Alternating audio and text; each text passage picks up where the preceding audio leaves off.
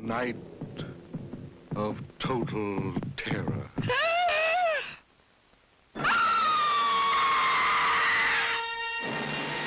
O livro está aberto para suas mentes, queridos ouvintes, que está começando mais um Necronome Conversa. Aqui quem fala é o Ler Félix e hoje a gente vai falar de um filme clássico né, do, do cinema de horror. A gente vai falar de A Noite dos Mortos Vivos, do Jorge Romero.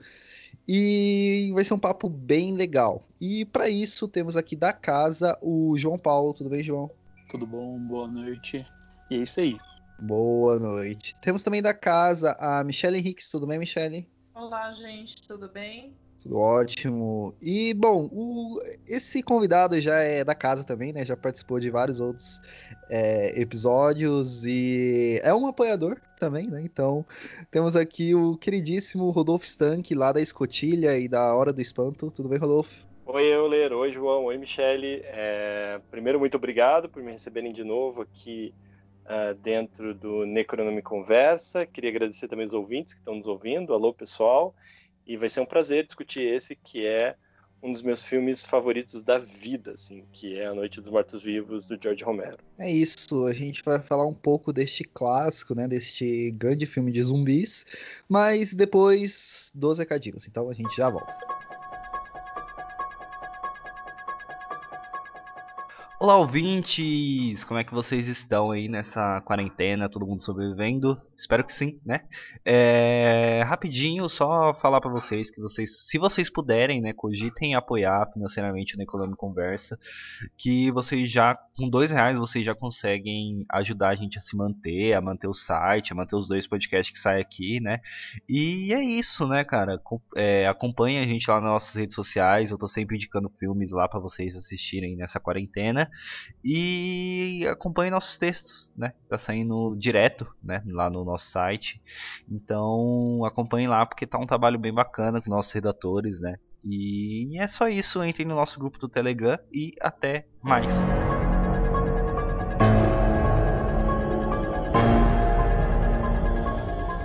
Bom, já que você gosta tanto Rodolfo, do, da Noite dos Mortos Vivos. Fala um pouco da sinopse dele e depois da sinopse, fala como é que foi a sua experiência, né? Porque se eu não me engano, você comentou com, com a gente de que foi a, a sua monografia, né? Então, começa aí falando. Bom, A Noite dos Mortos Vivos, vou começar pela sinopse. É um filme de 1968, é um filme de estreia de um diretor chamado George Romero. É, esse é um filme que conta a história que para hoje a gente inclusive considera batida de um evento extraordinário no qual os mortos eles ressuscitam e começam a morder pessoas e essas pessoas vão se tornando mortos-vivos que também têm vontade de morder outras pessoas no meio do caminho, assim. Então a história acompanha dois irmãos que vão para um cemitério visitar a mãe que morreu e aí um deles começa a brincar com a irmã, né, que se chama Bárbara, dizendo: Ah, olha, é, o nome do, do moço é Johnny. Olha, a gente vinha para esse cemitério, brincava que o bicho ia te pegar, e eles estão vindo te pegar. E aí um homem meio, é, meio cambaleante começa a andar do outro lado e ele começa a dizer: aquele homem vai te pegar. E de fato, aquele homem começa a perseguir ela, mata o irmão, começa a perseguir ela, e ela começa a perceber que várias pessoas começam a perseguir ela insanamente. Assim, ela demora um pouco, e o público também, para perceber que aquele é um morto-vivo. Ela entra numa casa, dentro dessa casa, é... rapidamente ela é atacada e é salva por um personagem que chega num carro que é um negro, que é interpretado por um, por um ator chamado Dwayne Jones, né, que é um personagem chamado Ben e, e, esses dois personagens, essa mulher loira, ela, ela entra num estado meio cataquético, é, catatônico, na verdade, no qual ela não consegue se mexer direito, e esse personagem negro começa a trancar, fazer uma barricada dentro da casa. Eles percebem, por exemplo, que depois de, sei lá, uma meia hora de filme, eles descobrem que tinham outras pessoas escondidas dentro da casa e com medo que não queriam sair para ajudar. E dentro dessa casa começa um jogo de tensões, assim, né? Primeiro uma tensão territorial, porque tem uma discussão em que essas pessoas que estão do lado de, do lado de cima da casa, ou seja, esse personagem negro, é o Ben e essa, e essa mulher, eles começam a discutir sobre a possibilidade de ficar do lado do, em cima da casa, se protegendo, com possibilidade de sair. E tem lá um grupo que fica no subsolo da casa, que é o Harry, que é um homem do bem, que é um homem casado, que tem uma filha pequena, que acha que está fazendo as coisas pela família está convencendo um outro casal que fica dentro da casa. É, a ficar dentro da casa trancado, que ali seria um espaço de refúgio, mas pelo menos eles estariam em segurança até que o governo decidisse resolver o que fazer com aquela situação. E do lado de fora começam a se amontoar vários mortos-vivos. E aí eles ficam nessa situação. Será que a gente fica em cima? Será que a gente fica embaixo? Até que os mortos invadem, depois de tanta discussão, em que eles não chegam a lugar nenhum. E, enfim, as coisas são jogadas para o ar e, e, e, a maior parte dos personagens morre.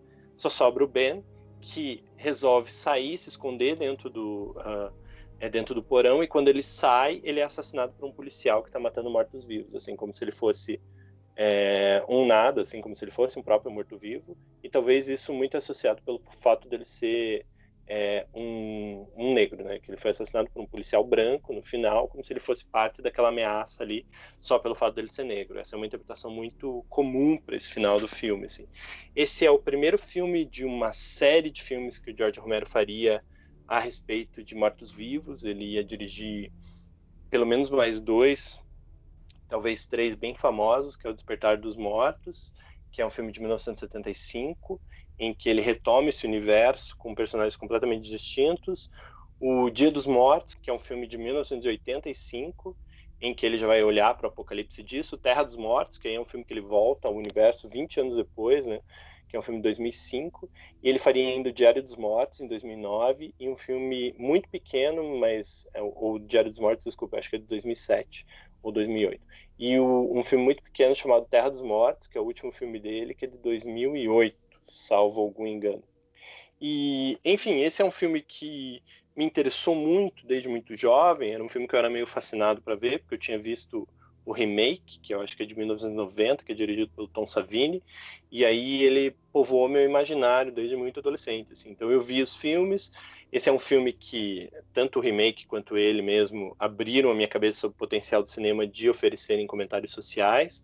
E aí, ao perceber isso, eu comecei a estudar é, cinema de horror como uma chave para entender a nossa sociedade. Assim. Então eu lembro que na minha monografia eu precisava escolher um tema de monografia no jornalismo e eu escolhi a representação um pouco é, é, um trabalho misto né? É um pouco a representação do jornalismo dentro desses filmes que tem um papel a mídia tem um papel bem importante né na estrutura de alienação especialmente no na noite dos mortos vivos e posteriormente no no despertar dos mortos é, mas mais do que isso, eu também pesquisei como as críticas de cinema afetam a percepção das pessoas, porque elas vêm e parecem um filme bobo, mas aí as críticas de cinema modificam a percepção das pessoas com relação ao filme, né? Então era um trabalho duplo de discutir isso, e embora eu diga, embora eu trabalhe bastante o Terra dos, o, o Noite dos Mortos Vivos no meu, no meu texto, o o trabalho em si era uma análise do Terra dos Mortos. Então eu estudei o Romero, discuti a Noite dos Mortos Vivos, tem tudo a ver com o fato desse ser o filme que eu mais gosto, mas na época que eu fiz a minha monografia, uh, isso foi tipo em 2008, assim, o Terra dos Mortos era um filme bem recente, né? Porque é, é um filme de 2005, assim, e também era um filme muito fascinante, assim, para ser discutido. Então é isso. Bom, é, é, você estava falando aí, né, da, da questão de como é, é, do, do jornalismo, assim, né? E uma coisa interessante deste filme é que a gente só sabe das coisas que os zumbis, né? Que os mortos-vivos eles fazem por conta da, das reportagens, né? Que tá passando na, tanto no rádio quanto quando eles ligam a televisão, né? Porque até aquele momento eles não estavam é, como zumbi no zumbi que a gente tem hoje, né, na, na, na nossa cabeça, né?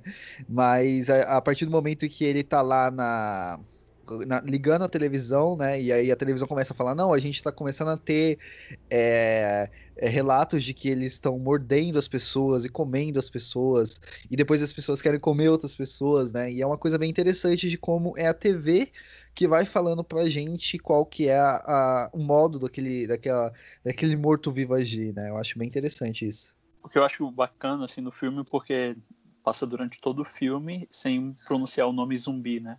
É sempre eles vão tratando como os mortos ou as pessoas que ressuscitaram. E também é uma coisa bastante engraçada na sutileza de como são esses zumbis, porque acho que eu não, não chamaria nem de morto em si, porque óbvio, ele é morto, ele é, o zumbi em si está morto, mas eu diria como mais como um defunto, porque é, são os mortos que, que, que, que ele da, da, do, do caixão, né? E, e eles ainda estão com aquela roupa de enterro, então todos os zumbis estão super alinhados é, modisticamente, né, falando. E aí é até divertido porque é completamente diferente, é uma coisa completamente diferente de qualquer zumbi que a gente já tenha visto. E aí acaba que também, isso igual eu falei no filme, no, no, em momento algum cita o nome zumbi. Mas é bastante engraçado. Sim, é, a gente é, não tem é, é, essa caracterização, né? E uma coisa que eu ia falar, né, é engraçado que eu tava dando uma lida, né, sobre a questão do do A Noite dos Mortos Vivos, né? E eu não sei se vocês vão, não sei, então, não sei se vocês vão conseguir me falar isso, mas dizem que eles esqueceram de, de colocar a marca, né, do, do, do, do tipo de, de reconhecer como tipo, ah, aquilo é meu, né? É, eu esqueci como é que se fala isso acabou fugindo da minha cabeça, e isso ajudou com que popularizasse o, o, os zumbis, né? E é, acabou, esqueceu de registrar, né? O, a Noite dos Mortos Vivos. Eu tava lendo isso no, no artigo do, do Arthur Eloy, lá do Omelete, né? Ele tava falando sobre isso, né? Eu tava, quando eu tava dando uma pesquisada. E eu, eu não sei, eu só sei aquilo que eu li ali, né? Não sei se vocês podem dizer algo a mais sobre isso. Olha, naquele documentário, não sei se vocês chegaram a assistir, que se chama Birth of the Living Dead, que é um documentário uh, que se chama O Nascimento dos Mortos Vivos, né? E é um documentário sobre o cinema do Romero e sobre particularmente a Noite dos Mortos Vivos. Eles dizem que é um problema de trademark mesmo. Então faltou o R de registro ali e isso liberou para que, sei lá, os italianos fizessem centenas de cópias, né? E você consegue imaginar e consegue se apropriar do conceito. E o Romero não ficou com nada disso financeiramente falando.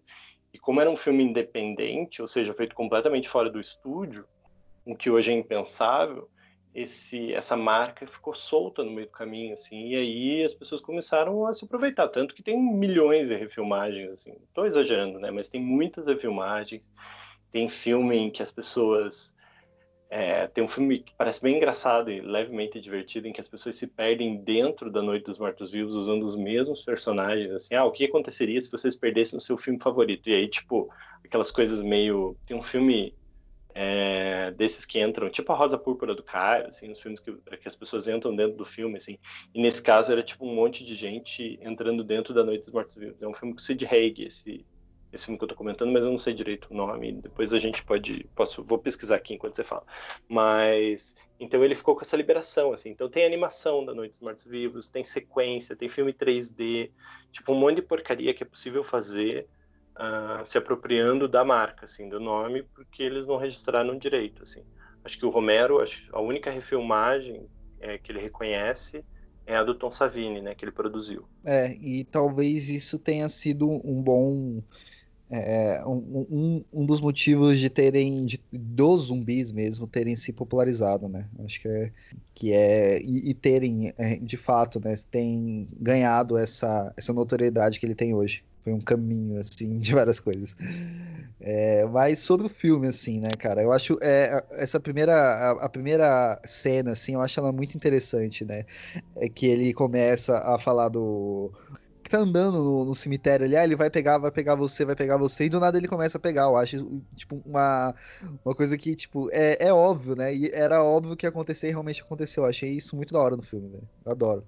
Ele tem um, tem um autor que eu gosto bastante, que é um autor chamado Jason Zinoman. E o Jason Zinoman vai fazer uma análise desse filme num livro chamado é, Shock Value, né? É, sobre essa geração da qual Romero, Wes Craven, uh, o John Carpenter meio que fazem parte, assim, que ele chama de é um, é um comentário contra a nova Hollywood, né? A, a, geração New Horror, que é a geração que vai renovar todo o cinema de gênero nos Estados Unidos.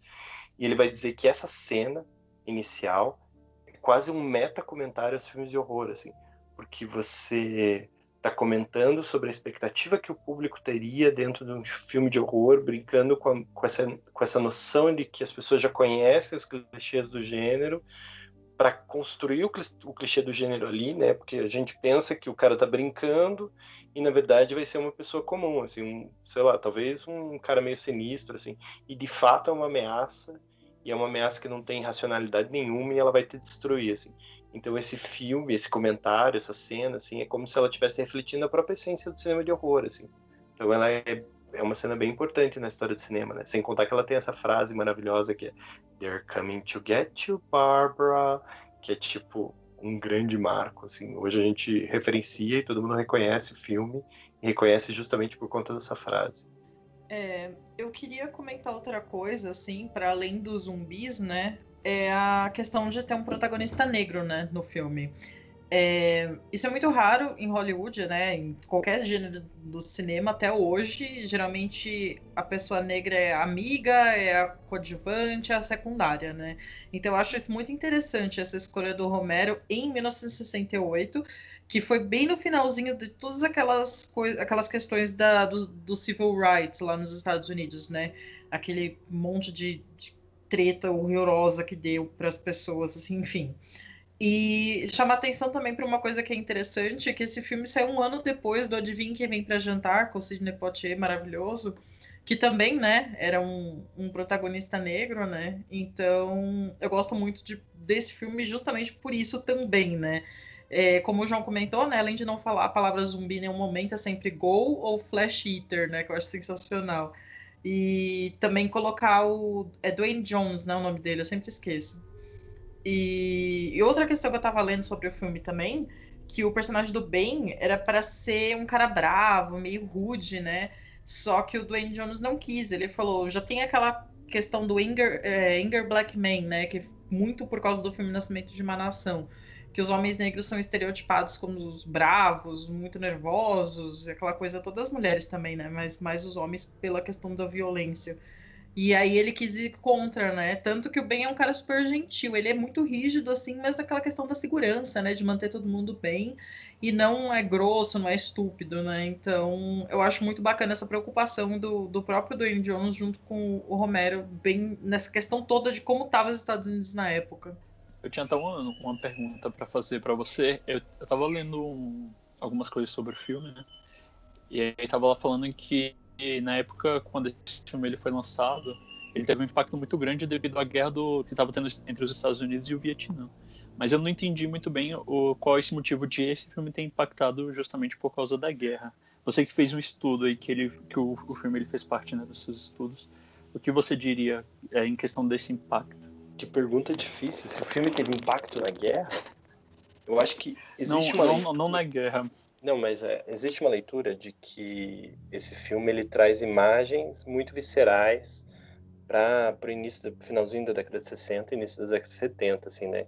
Ele, às vezes, quando a gente exclui o Herschel Gordon Lewis da parada, ele é tido como um filme que é, dar início ao gore no cinema americano, né? Porque a gente não tinha imagens de pessoas comendo carne humana assim na tela daquele jeito como ele é mostrado, assim.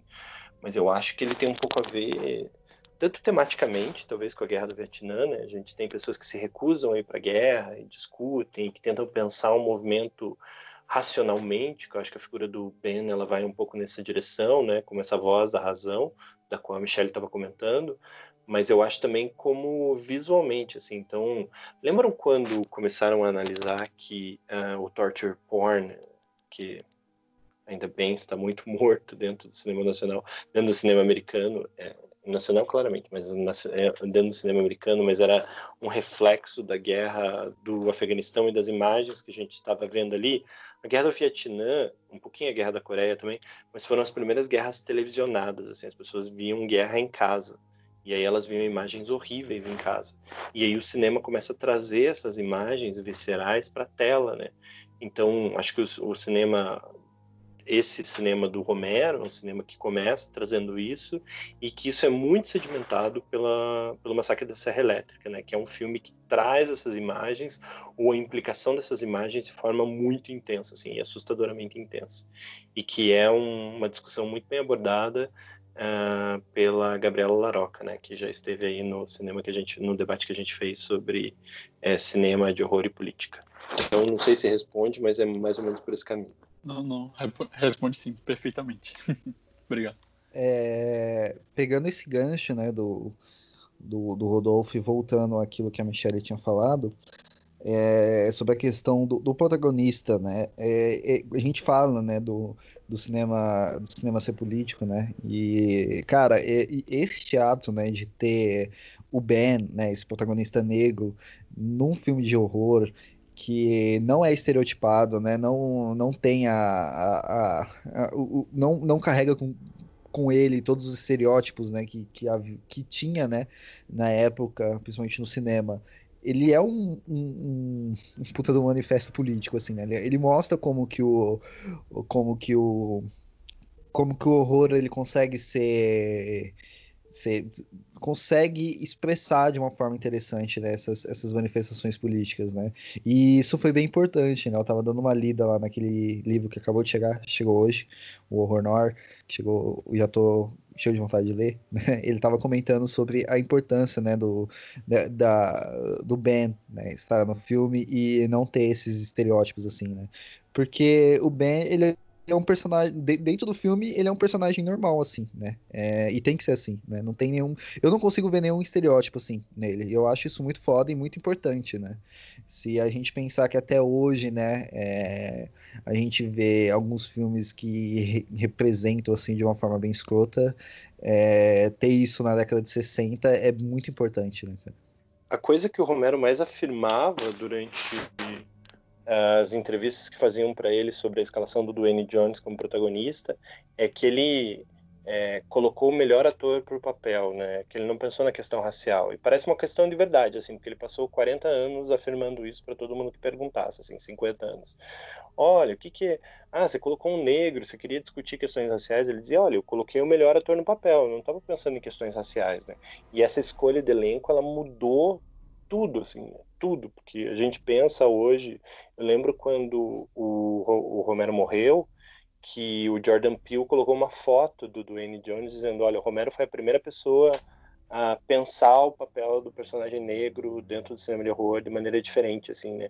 Ele colocou algo assim, tipo, Romero did first, alguma coisa assim, nesse sentido, assim. E era uma imagem bem poderosa do, do Ben segurando um, uma arma, assim, tipo, então existe esse protagonismo que vai além dessa essência de discutir questões raciais, né? Você discute porque tem um personagem negro ali, mas tipo o personagem ele não cumpre só o papel social, ele, ele tá para cumprir um, uma discussão de trama, assim, né? Então é é bem legal isso.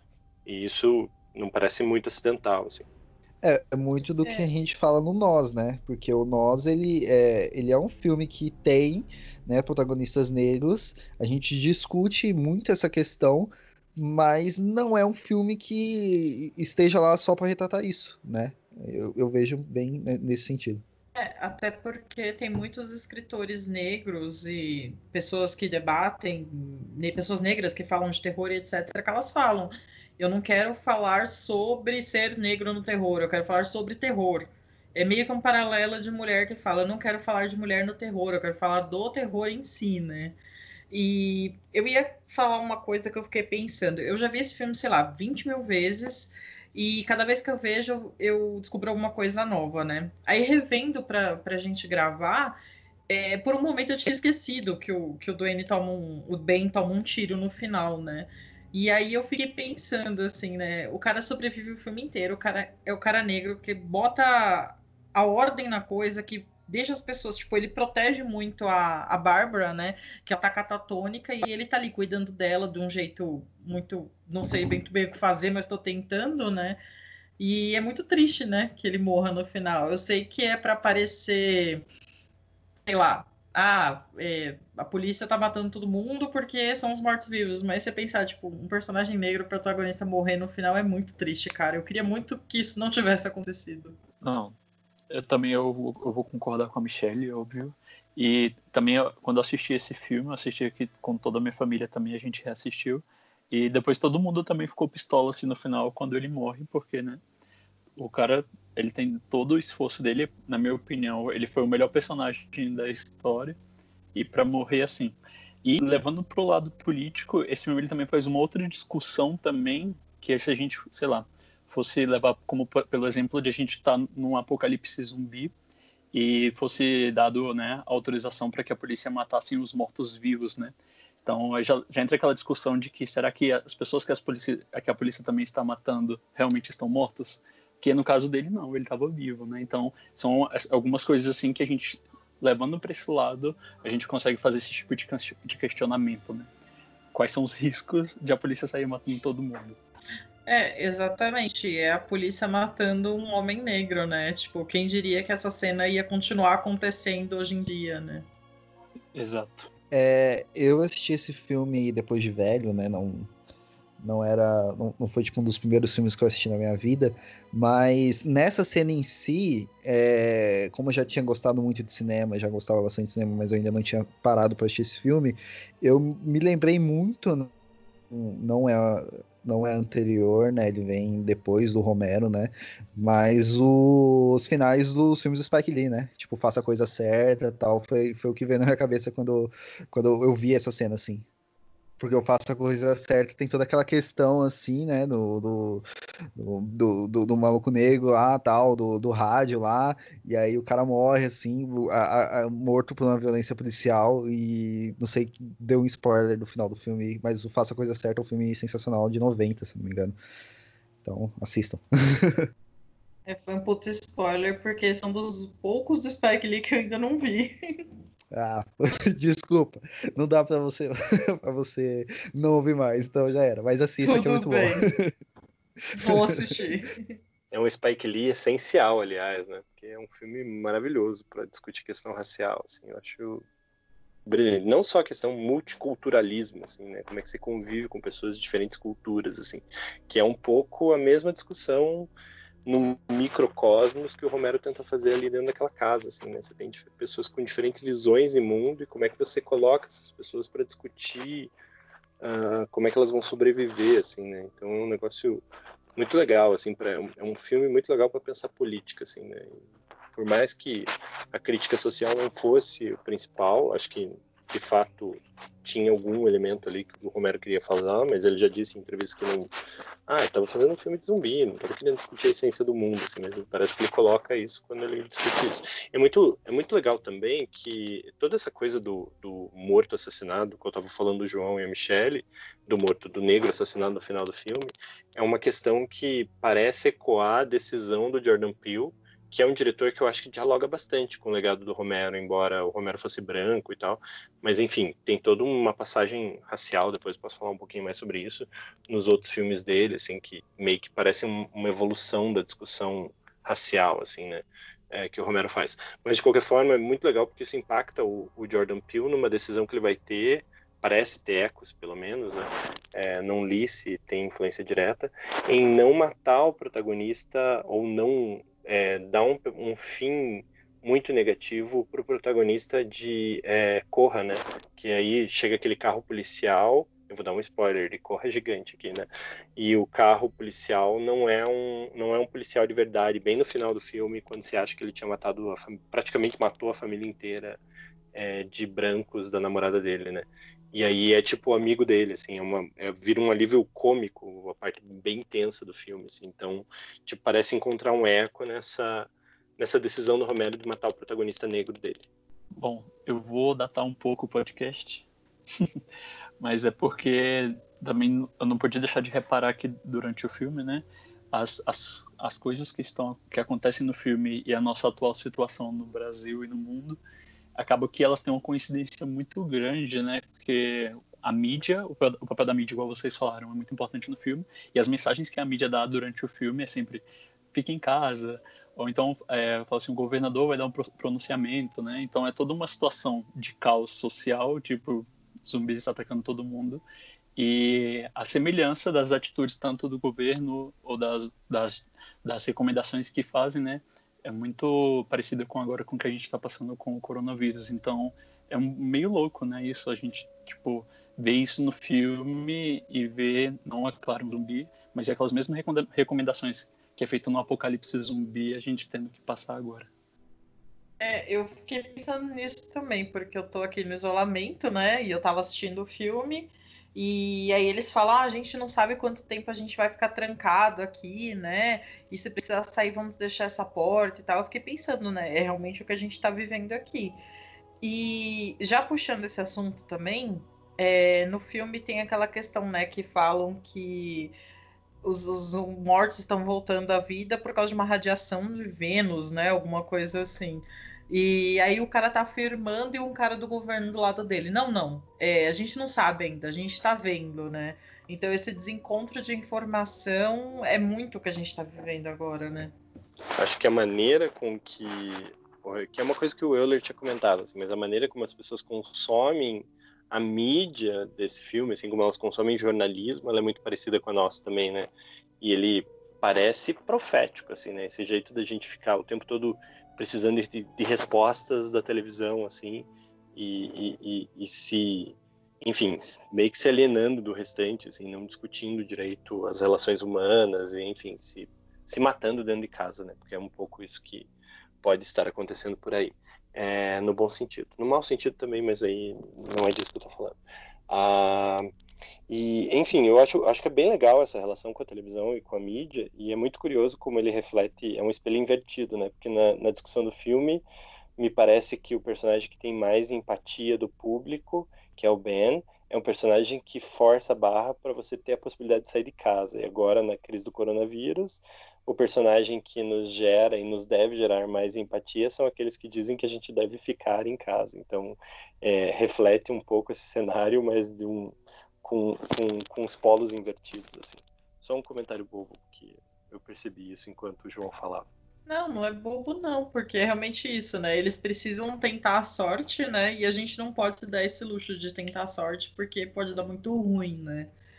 Bom, enfim, é, falando sobre isso, eu queria puxar outra coisa também, que é o papel Bárbara, né? Eu fico meio assim, meio chateada dela ser tão catatônico o filme inteiro, né? Eu, no remake, que eu me lembro, faz muito tempo que eu não revejo o remake, mas ela tem mais ação, né? Ela tem mais atitude, né? E me pareceu um, um, um potencial desperdiçado, sabe? Porque fica aquele embate, né? O cara que quer ficar no, no porão, o Ben que quer sair e o outro que fica no meio termo, né? Que aliás é um safado, né? Porque quando ele tem a oportunidade de pegar o carro, ele sai correndo, né? E, e a Bárbara parada ali, sabe? Vivendo de acordo com o que eles querem. Eu queria que ela fosse mais ativa, né? No remake, eu não sei se você lembrou bem, Michelle, na verdade, porque ele. O, a Bárbara, ela entra num momento catatônico, assim, e ela sai depois é, a própria Sarah Connor, assim, né? Ela começa, ela que mostra que como é que como é que os zumbis podem morrer, ela que percebe que dá para fugir, ela é a única que sobrevive ao fato, né? Ela sai da casa, abandona. Eu acho que o Ben, que é no remake, ele é interpretado pelo ator é, do Candyman, que é o alguém lembra aí de cabeça? É um ator bem famoso. que é o, o responsável pelo necrotério no filme do que tem uma Premonição. voz maravilhosa, né? Tony Todd. Tony, Tony Todd, Todd, muitíssimo obrigado. Então, que é o Tony Todd. Todd. E eu acho que o Ben ele tem um pouco menos de simpatia no filme do Tom Savini, assim, ele é um pouco menos empático, ele é mais turrão, menos racional, um pouco mais agressivo, né? E, e a Bárbara é a grande estrela do filme, assim, né? Ela, é ela sai, ela decide, ela sobrevive, e, e enfim, é, um, é uma virada de papel, assim, na representação feminina, me parece, na escolha, inclusive, do Tom Savini de colocar algumas surpresas no remake, essa é uma delas, assim, né? Pô, o remake é um que faz um tempinho também que eu não vejo. Preciso. É, esses dias eu tava dando uma olhada né, nos filmes. É, a gente tá com um projeto aí, né, de, de filmes da década de 80, né? Que logo logo eu vou. Eu vou poder falar melhor sobre ele, mas por enquanto ainda não. Mas aí eu falei, pô, não lembro de muita coisa do, da década de 90, deixa eu dar uma olhada, né? Aí eu tava dando. Eu revi esses dias o, o Candyman, né? O mistério de Candyman. E coloquei aí também pra, na lista para mim rever o, o, esse remake aí, né? Acho que depois desse episódio eu vou fazer exatamente isso. Vou rever ele, porque na minha cabeça eu não tô lembrando de nada. Aliás, eu revi Candyman esses tempos e o filme continua perfeito, né? Tô muito ansiosa para ver o que a Nia, é Nia da Costa, né? O nome da diretora. Eu quero saber o que ela vai fazer de, nessa nova versão. Pô, esse novo Posso aí falar eu tô, tô bem, bem empolgado pra ver, viu? Que o trailer, o trailer, o trailer tava muito foda. É, Eu só queria comentar é, sobre um pouco sobre essa questão dessa evolução racial, porque eu escrevi, cheguei a escrever um artigo uma vez que eu apresentei num evento da Socine aqui em Curitiba, em que era uma discussão exatamente sobre a representação dos negros no, no cinema do George Romero, assim. Então ele tem essa coisa meio de querer discutir o protagonismo negro, às vezes como uma figura marginalizada, às vezes como uma figura de destaque, mas sempre uma figura, é, ainda que não seja consciente, assim, mas sempre uma figura marginal, né? Então ele sempre é- coloca o negro meio como a voz da consciência, assim, né? E em dois filmes, pelo menos, muito de liderança. Nesse A Noite dos Mortos Vivos, em que tem o Ben, e aí ah, no Despertar dos Mortos, o negro é um do, uma das partes dos, do trio protagonista, né? A diferença é que eles não ficam presos dentro de uma casa, mas ficam presos dentro de um shopping, e nesse sentido é tipo o paraíso do isolamento social, né? Então eles passam a maior parte do filme aproveitando o shopping, até que eles se cansam daquilo e entram no tédio, entra um monte de motoqueiro e destrói esse sonho de consumo americano deles, é, vivendo nesse vazio existencial do consumo. E o negro é esse personagem que fica avaliando as possibilidades, assim, o que, que eles precisam pensar para ficar ali, como é que eles devem pensar para sobreviver. Esse cara que não quer ter relações sociais porque ele quer sobreviver, isso é mais importante, que, que faz o que é preciso é, é, para manter os seus uh, em segurança. Assim. E aí, na sequência, no, Terra, no, no Dia dos Mortos, só tem um personagem negro mais ou menos proeminente, é um cara que resolve ficar longe dos conflitos, assim, é muito demarcado disso.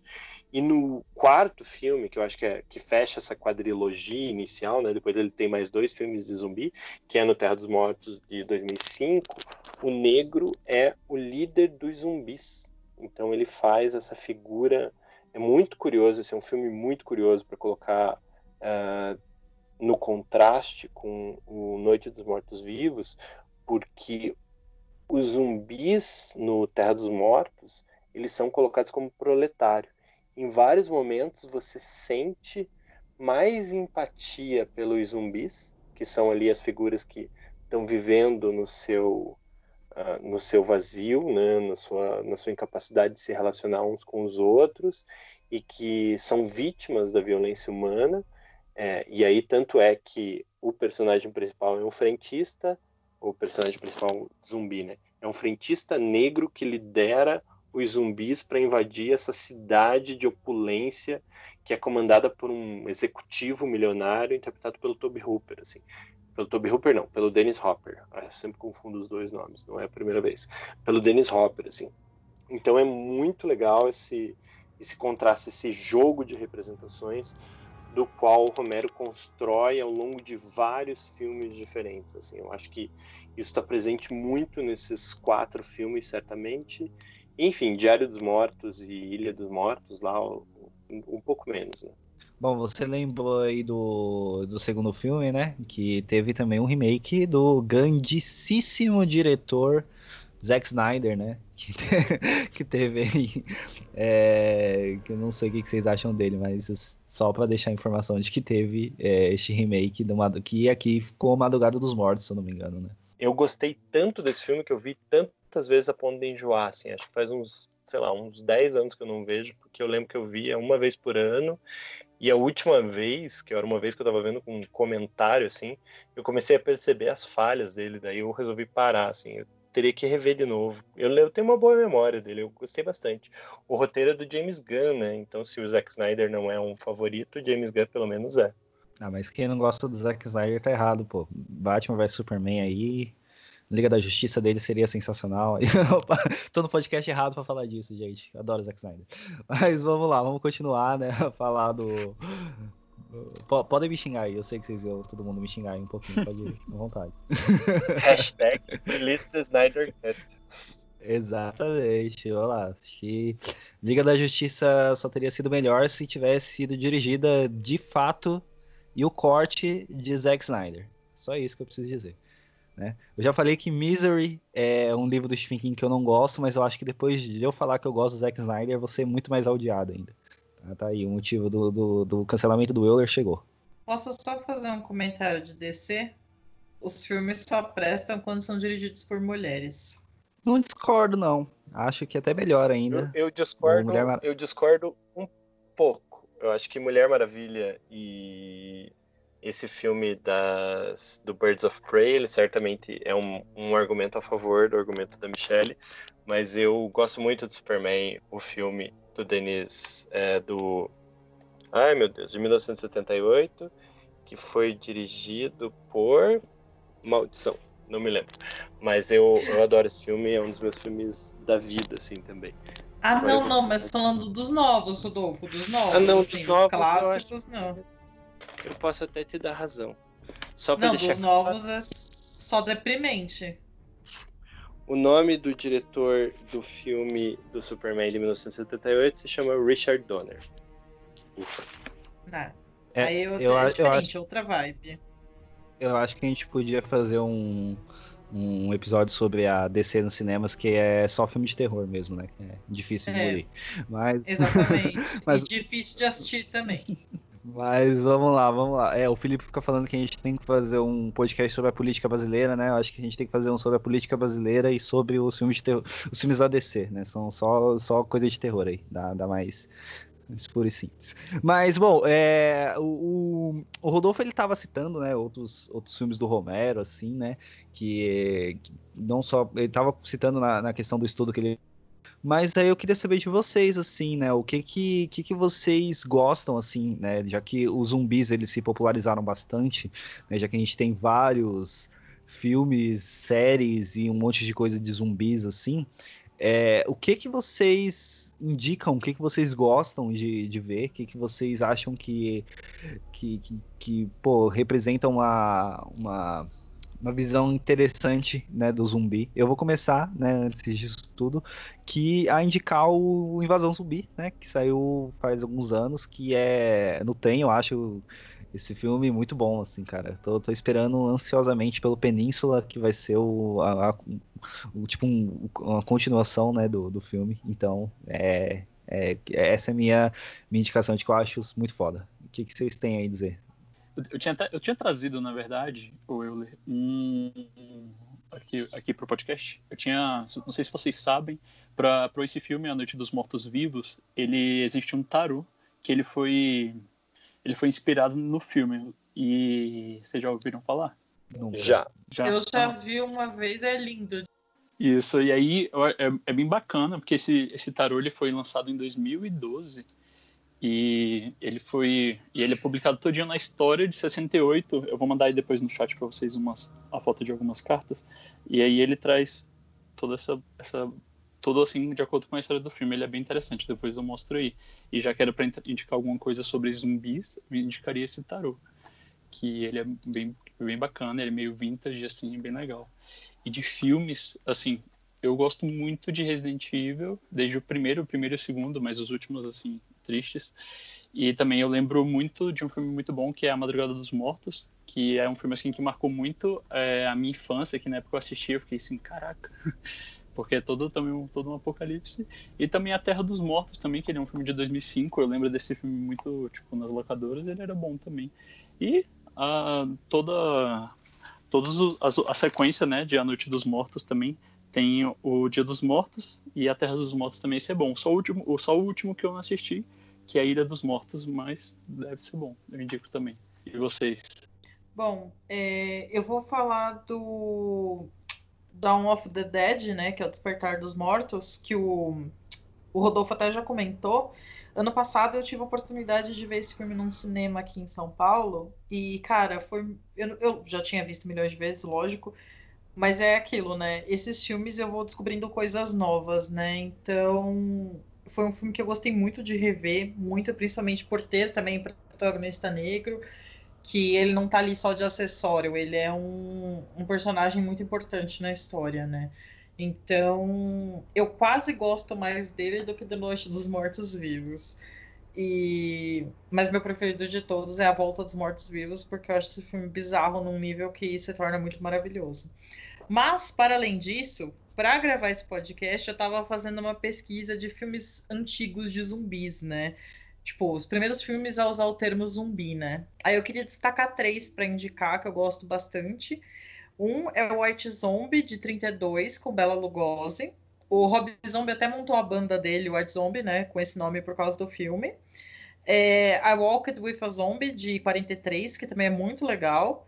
E tem um de 36 com o Boris Karloff chamado The Walking Dead, que eu ainda não assisti, pretendo ver, mas eu trouxe aqui só pela curiosidade do nome e também pela data, né, por serem filmes antigões. Bom, eu queria indicar alguns filmes, acho que poderia passar algum tempo indicando, na verdade, mas eu gosto muito, muito, muito, muito, muito é, da Volta dos Mortos-Vivos, que é, salvo algum engano, é de 1985, que é do Dan O'Bannon, e é um filme que dialoga bastante com o filme do Romero, inclusive citando o filme do Romero como um filme baseado num experimento, numa, é, num experimento militar é, que deu errado, como se fosse na vida real, então, tipo, o filme do Romero ele é considerado como parte meio do cano ali da Volta dos Mortos Vivos. É um filme super divertido e que mexeu no meu imaginário também quando eu era criança. Gostaria de citar, apesar de uh, ser um filme bastante escrachado e com coisas a serem discutidas, o Reanimator, né, uh, do Stuart Gordon, que nos deixou recentemente, mas que é um filmaço também uh, contido assim para discutir, enfim, é um filme muito legal, gosto bastante. Acho que o Zombie, o 2 do Lúcio Fulci, é, que é o Zombie Flash Eaters, né, em inglês, mas é um filme muito legal também de, de zumbi, que discute bastante coisas legais, que tem cenas maravilhosas, assim, acho que é um filme muito sobre é, construção de imagem. Ah, aí, fora os que já foram citados, né, é, Todo Mundo Quase Morto, que é o filme do Edgar Wright, que também é super legal discutir isso. Eu gosto do Madrugada dos Mortos. Até o Diário dos Mortos, que é o filme uh, uh, de zumbi do Romero, que ele é um found footage, né? Ele é muito legal. Um mockumentary, assim, meio mockumentary, meio found footage. Acho que não dá para falar de zumbi moderno sem falar do é, Extermínio, do Danny Boyle, que é um filmão também, muito legal. Discute tem, tem um conceito novo para filme de zumbi bem legal. E, enfim, sei lá, acho que recentemente a gente teve aquele a, a Noite que Devorou o Mundo, no momento que parecia que a gente já não ia mais aguentar filme de terror, apareceu esse, apareceu o Anne Apocalipse, que é um filme muito legal, muito divertido, musical, emocionante também em vários aspectos. Acho que a gente tem também é, o Zumbilândia, que, enfim, é um filme legal. A gente tem é, o Invasão Zumbi aí, que é esse filme coreano, que também, putz, é um filme de tirar o fôlego, assim. Então, é um gênero que ele tem a capacidade de se reinventar fazendo a mesma coisa o tempo todo, assim, né? E a gente sempre diz, ah, não aguento mais filme de zumbi. E daí aparece um trailer legal e a gente vai assistir, porque é um filme novo, assim, né? Teve uma série da Netflix uh, chamada Black Summer no semestre, no, no ano passado, assim, e era um momento assim, tipo, eu não aguentava mais ver filme de zumbi. Eu prometi para mim mesmo que eu não ia mais ver série de filme nenhuma, assim. E eu vi essa Black Summer e, tipo, cara, de tirar o fôlego, assim. Não tem diálogo nenhum. É uma série que só tem correria. Ela não tem discussão social nenhuma. É só gente tentando sobreviver, assim. Episódios curtinhos, às vezes uns episódios um pouco mais longos, assim. Eles mudam de acordo com o tipo de narrativa que o episódio quer contar, mas é muito legal, assim. E, enfim, sei lá, tem, tem gente que gosta até de The Walking Dead até hoje, assim, eu acho que tem seus méritos, assim, embora, né, chega de The Walking Dead, mas é, é eu acho que é o, é o gênero mais, é o subgênero de horror mais persistente na cultura uh, contemporânea, assim, porque você já fez drama, você já fez comédia, você já fez, sei lá, crise existencial, você já fez ficção científica, então você tem de tudo, assim, quando se fala de gênero e filme de zumbi, assim, é um, é um negócio muito exponencial.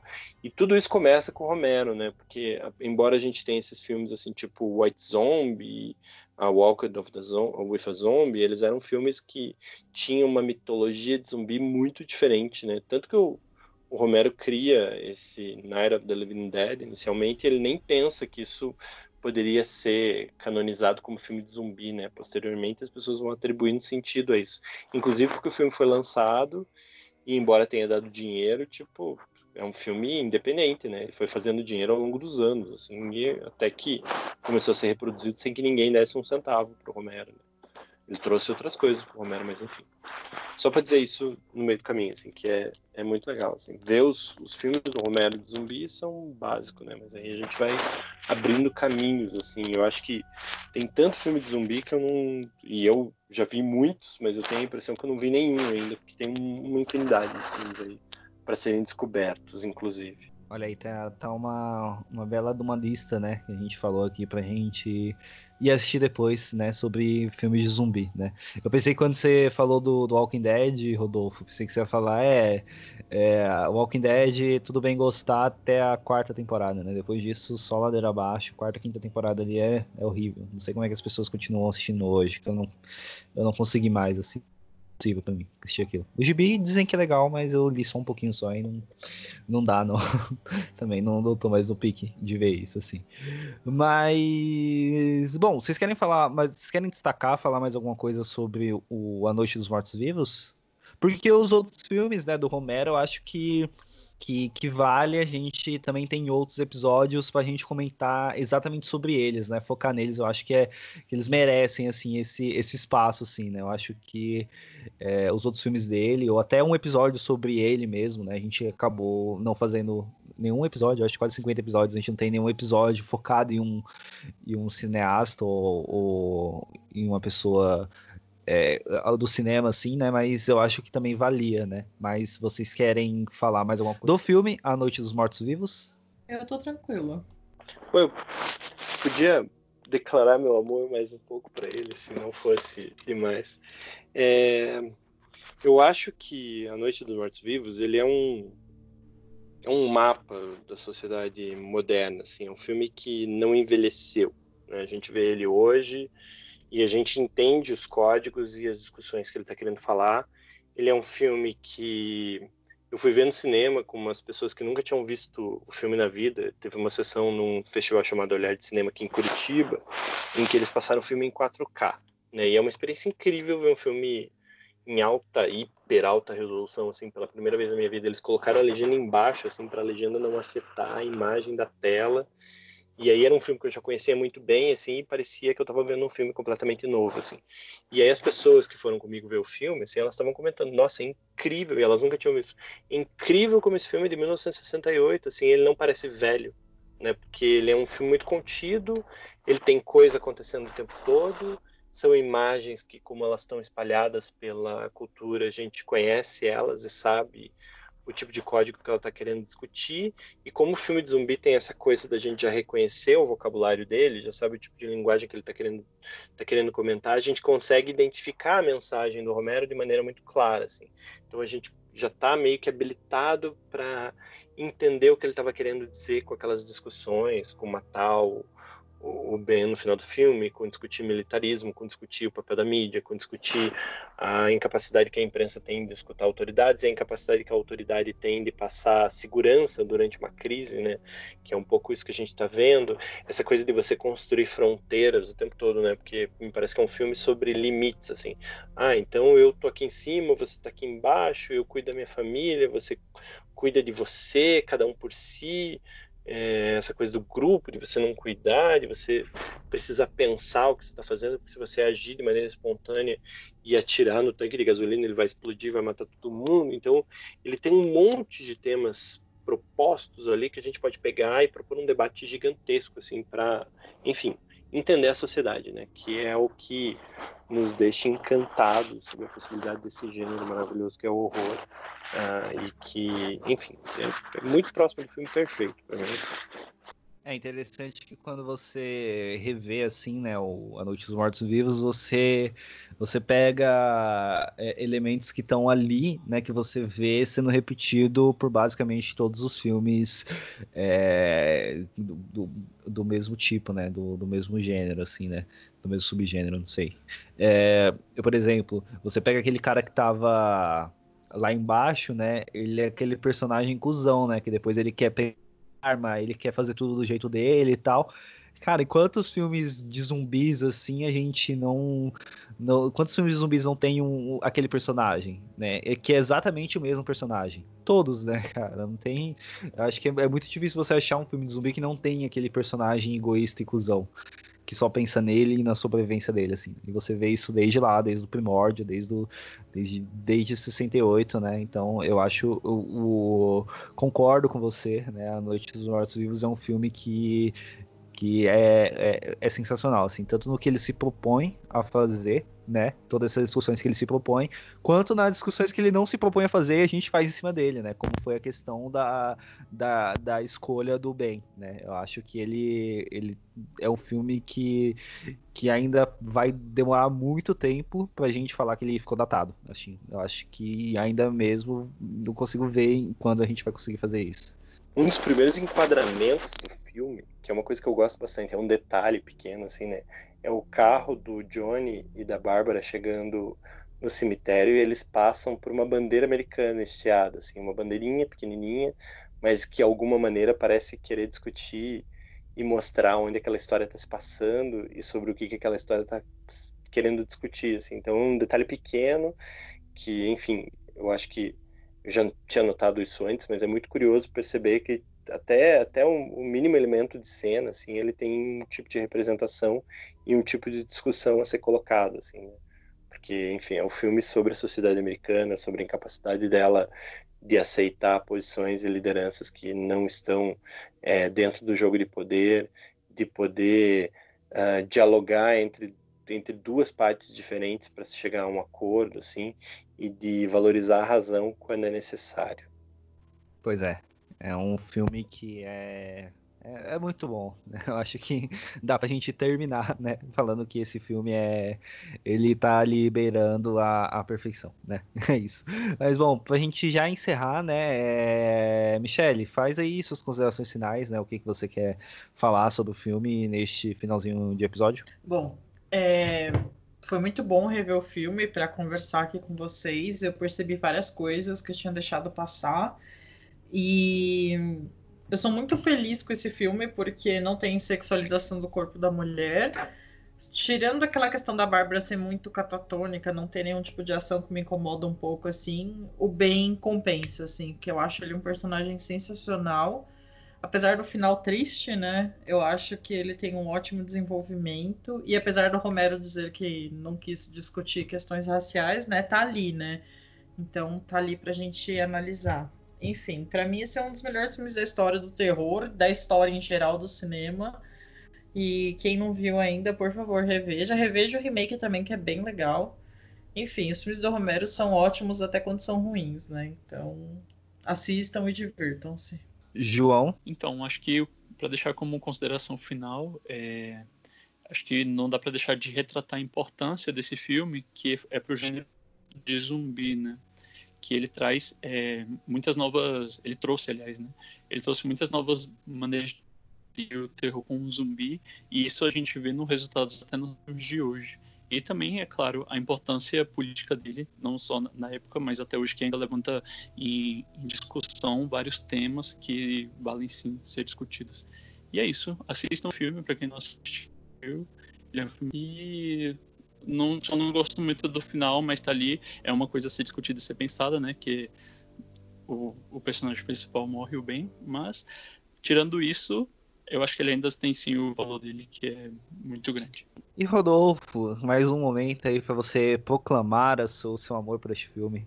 Não, eu, eu já falei demais, eu acho que esse filme é uma pedra fundamental do horror moderno, assim, do gênero como a gente conhece hoje, e de tantas outras coisas, assim, quando a gente pensa em elementos de cultura pop, assim, até, até nessa ideia da, da gente olhar para o cinema de horror como algo além de susto, assim, né? Eu acho que esse filme ele é um filme que ajudou a gente a compreender esse potencial, assim. Não foi o único, obviamente. Esse período é marcado por outras produções que uh, dão esse potencial do gênero a serem discutidos, mas para mim ele é um dos mais importantes, se não o mais importante, assim. É... E de verdade, eu não estou brincando quando eu digo é um, é um dos meus filmes favoritos da vida, assim, né? Do lado uh, de outros filmes que marcam a minha infância, assim, né? Tipo Jurassic Park e o próprio Superman do Richard Donner, que agora o nome vem fácil porque, enfim, eu li. É... Então eu acho muito legal, assim, se você entrar hoje no meu Letterbox, vai ver que o filme do Romero ele tá lá como se fosse um dos meus quatro filmes favoritos a serem indicados, assim. Então eu só queria agradecer a, a, oportunidade de vocês me darem de falar aqui do filme e a minha presença aqui, né? E eu achei bem legal poder discutir esse, essa produção aí com, com todo mundo. Obrigado, gente. É isso, e eu só quero falar que eu adoro esse filme, né, do início ao fim. Eu acho que o final dele, ele, uh, entendo, né, não gostarem do final dele, mas eu acho que ele é muito importante.